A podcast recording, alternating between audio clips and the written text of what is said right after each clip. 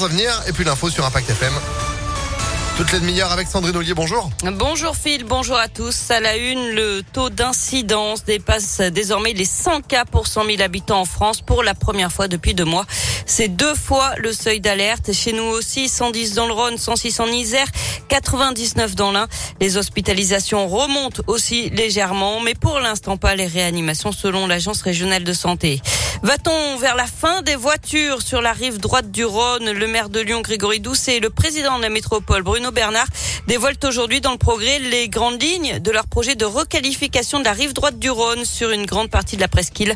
Objectif, redonner un maximum de place aux piétons, aux vélos et aux transports en commun. La première réunion publique sur le sujet est prévue ce soir à 18h à la mairie. Une nouvelle journée de grève aujourd'hui au TCL. Les chauffeurs de bus restent mobilisés pour les salaires et les conditions de travail, ce qui entraîne de légères perturbations, notamment dans les transports scolaires. Manifestation des avocats du barreau de Lyon. Aujourd'hui, ils se rassembleront à 13h devant la préfecture du Rhône. Ils dénoncent une loi qui doit être votée dans les prochains mois et qui remet en cause, selon eux, le secret professionnel.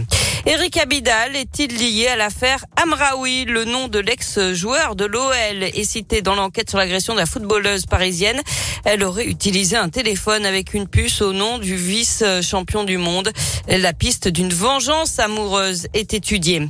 La réponse des Dalton à Gérald Darmanin. Le ministre de l'Intérieur a demandé à Facebook de fermer le compte Instagram du collectif de rappeurs lyonnais qui poste des vidéos de rodéos urbains.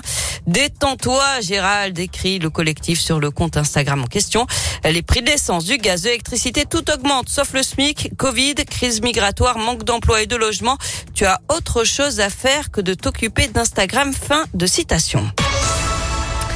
On passe au sport avec du basket et cette semaine de gala à l'Astrobal. Après la victoire face à Bourg-en-Bresse avant-hier, l'Asvel enchaîne dès aujourd'hui avec trois nouveaux chocs devant son public. Premier round ce soir face au Real Madrid avant de recevoir le FC Barcelone vendredi, puis le leader du championnat de France, Boulogne-le-Valois, dimanche.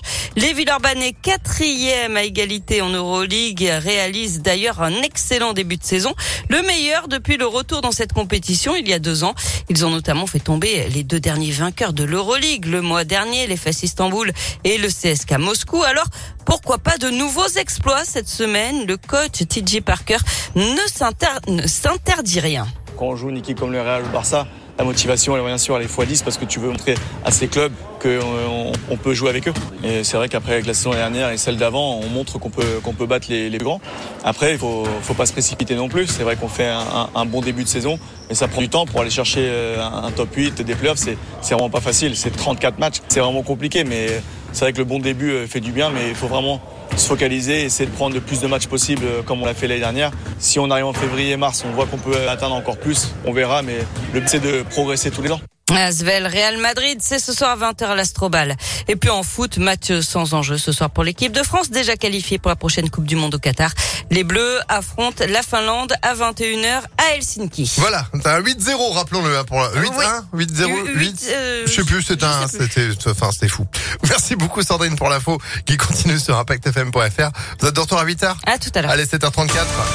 Météolion.net